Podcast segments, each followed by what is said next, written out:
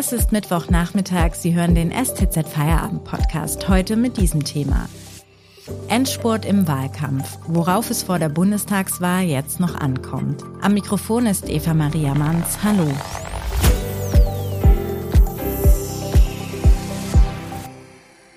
Wenige Tage vor der Bundestagswahl scheint das Rennen ums Kanzleramt und die Macht in Deutschland so offen wie nie. Drei Parteien, Grüne, CDU und SPD, kämpfen seit Wochen um die Gunst der Wähler. Oder haben sich die Grünen etwa schon von ihrem großen Traum verabschiedet? Wie viele Bürger haben bereits gewählt? Und was müssen jene beachten, die noch bis Sonntag abwarten wollen? Darüber spreche ich heute mit meinem Kollegen Armin Käfer. Hallo, Herr Käfer.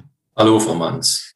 Herr Käfer, jetzt sind es nur noch wenige Tage bis zur Wahl. Ich muss sagen, ich bin langsam auch irgendwie froh, dass wir uns endlich auf der Zielgeraden befinden. Das war doch ein ziemlich anstrengender Wahlkampf, so auch aus Wählersicht. Geht Ihnen das auch so? Naja, anstrengender hatte ich ihn äh, während meiner Zeit als Korrespondent in Berlin erlebt, weil man da viel dichter dabei ist. Ähm, aber anstrengend ist natürlich auch dieser Medienwahlkampf, wie ihn die allermeisten Wählerinnen und Wähler äh, erleben. Ich glaube, anstrengend ist zum einen, dass der Wahlkampf schon so lange dauert. Also spätestens mit der Wahl eines neuen CDU-Vorsitzenden hat er begonnen. Aber der SPD-Kanzlerkandidat, der ist ja schon ein Jahr im Amt. Und anstrengend war, glaube ich, auch, äh, dass sich die Szenarien dauernd geändert haben, dass es keinen Fixpunkt gibt äh, mit einem Amtsinhaber, der wieder antritt, das ist äh, überhaupt ein Novum. Das gab es noch nie in 72 Jahren ähm, Geschichte der Bundesrepublik. Anstrengend war auch ähm, eben, dass äh, die Favoriten da, sich dauernd geändert haben. Am Anfang dachte man, Frau Baerbock ist schon Kanzlerin, dann war plötzlich Laschet ein Favorit und jetzt hat die SPD, dann hat die SPD die Union überholt. Dann kam noch die Hochwasserkatastrophe dazwischen die wieder neue Themen äh, in den Vordergrund gespült hat. Also es gab viele Momente, die eben anstrengend gewirkt haben. Und wenn man jetzt jenseits davon diesen Wahlkampf mit anderen der vergangenen Jahre oder auch Jahrzehnte vergleicht, gab es dann immer schon diese Art von harten Auseinandersetzungen und richtigen Attacken wie in diesem Jahr? Da muss ich dazu sagen, dass ich die Auseinandersetzung gar nicht so hart empfunden habe, wenn man mal die sozialen Medien ausklammert da sind sie tatsächlich ähm, nicht nur hart, sondern einfach auch würdelos, gehen unter die Gürtellinie. Äh, ich glaube, wir sind allesamt entwöhnt, äh, harten Auseinandersetzungen entwöhnt, weil es Angela Merkel gelungen ist, den Wahlkampf, ihre Wahlkämpfe weitgehend zu entpolitisieren. Also man, man kennt ja den Spruch, Sie kennen mich. Äh, das ist quasi der, der, der politikloseste Wahlkampfspruch, der, der mir einfällt. Und ich glaube, es in meiner Erinnerung war also zum Beispiel der Wahlkampf 2005, als Merkel dann am Ende äh, ins Kanzleramt kam, viel härter. Äh, der, der Schröder hat ja da hat er über Merkel-Steuer gewettert äh, und den Professor aus Heidelberg. Als Schüler habe ich noch den Wahlkampf 1980 in Erinnerung, wo die Republik eigentlich gespalten war in Rechte und Linke, Strauß-Gegner und äh, Strauß-Freunde. Und ich finde auch der Wahlkampf 98, 1998 war insofern härter, als man, als man damals wusste, jetzt beginnt, es kann eine neue Ära beginnen. Und vieles wird anders äh, laufen als unter 16 Jahren Kohl. Und diese, und so eine ähnliche Stimmung haben wir ja tatsächlich heute oder jetzt im Moment wieder. Schauen wir mal jetzt aktuell auf den Zwischenstand. Wie stehen denn die Parteien im Moment in den Umfragewerten da? Naja, die Union bewegt sich zwischen 20 und 23 Prozent mit steigender Tendenz. Die SPD bei 25, 26 stagnierend. Die Grünen bei 15 bis 17 ebenfalls stagnierend. Und die FDP liegt dahinter. Die anderen lasse ich jetzt mal äh, außen vor, weil die nicht so entscheidend sind. Ich finde, daraus kann man ähm, eigentlich dreierlei ableiten. Zum einen, es gibt eine ganze Menge an Koalitionsoptionen, eben nicht nur also auch wieder die GroKo wäre möglich, aber Ampel, Jamaika, Linksbündnis, Deutschlandkoalition. Und zum anderen, ähm, sowohl bei der zwischen äh, Union und SPD ist der Abstand so gering, dass er eigentlich noch im Bereich der Fehlertoleranz liegt. Also da kann sich noch was ändern. Und zwischen Grünen und FDP ist es ähnlich. Und beides wären natürlich dann nochmal äh, heftige Überraschungen am Wahltag, das, so, wenn es diese Änderungen geben würde.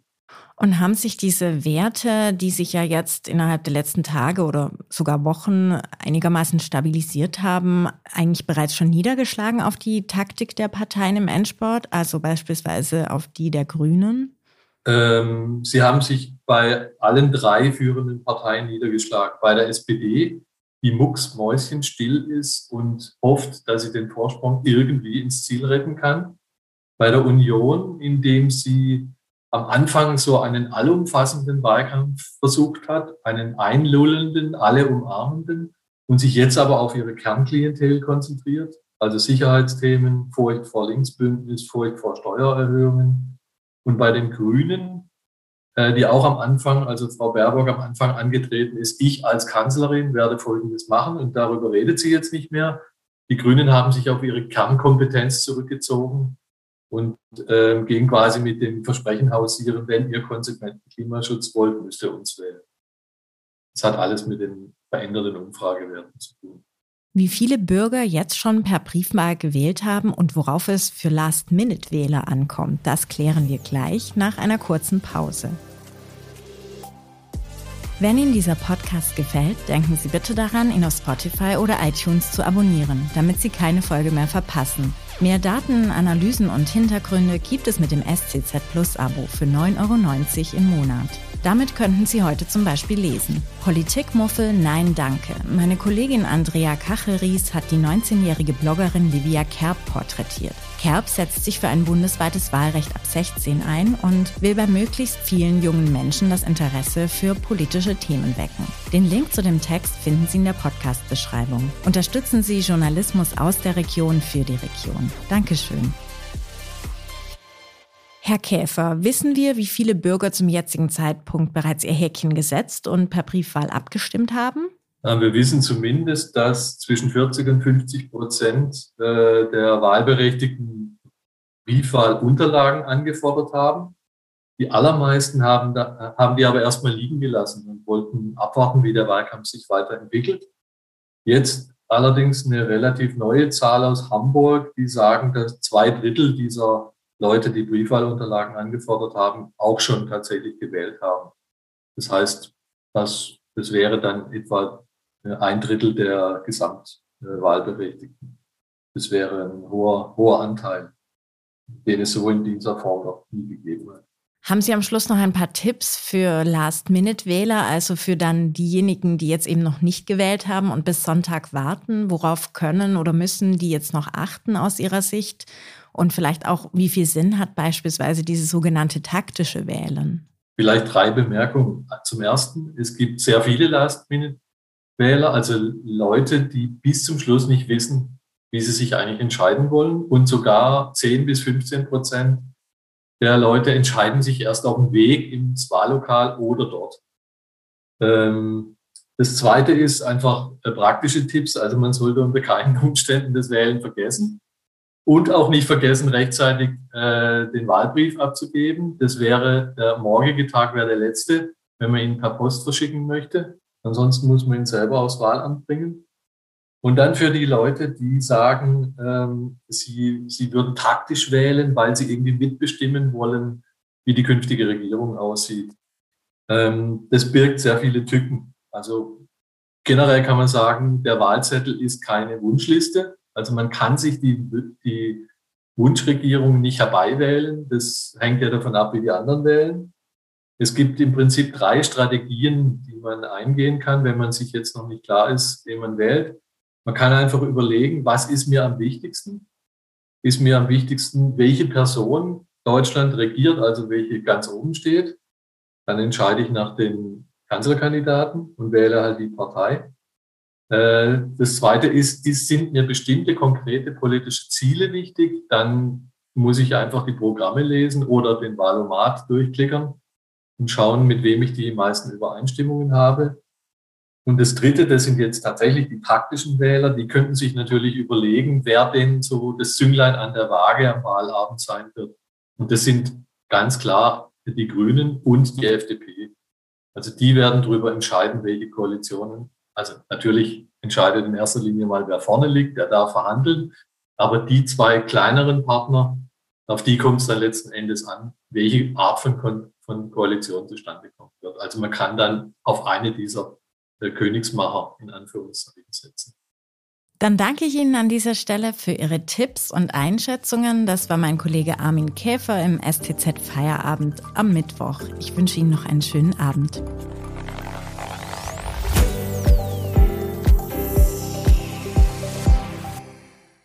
When everyone's on the same page, getting things done at work is easy. Make a bigger impact at work with Grammarly. Grammarly is your secure AI writing partner that allows your team to make their point and move faster. You can even save time by going from spending hours editing drafts to just seconds. Join the 96% of Grammarly users that say it helps them craft more impactful writing. Sign up and download Grammarly for free at grammarly.com slash podcast. That's grammarly.com slash podcast. Easier said, done.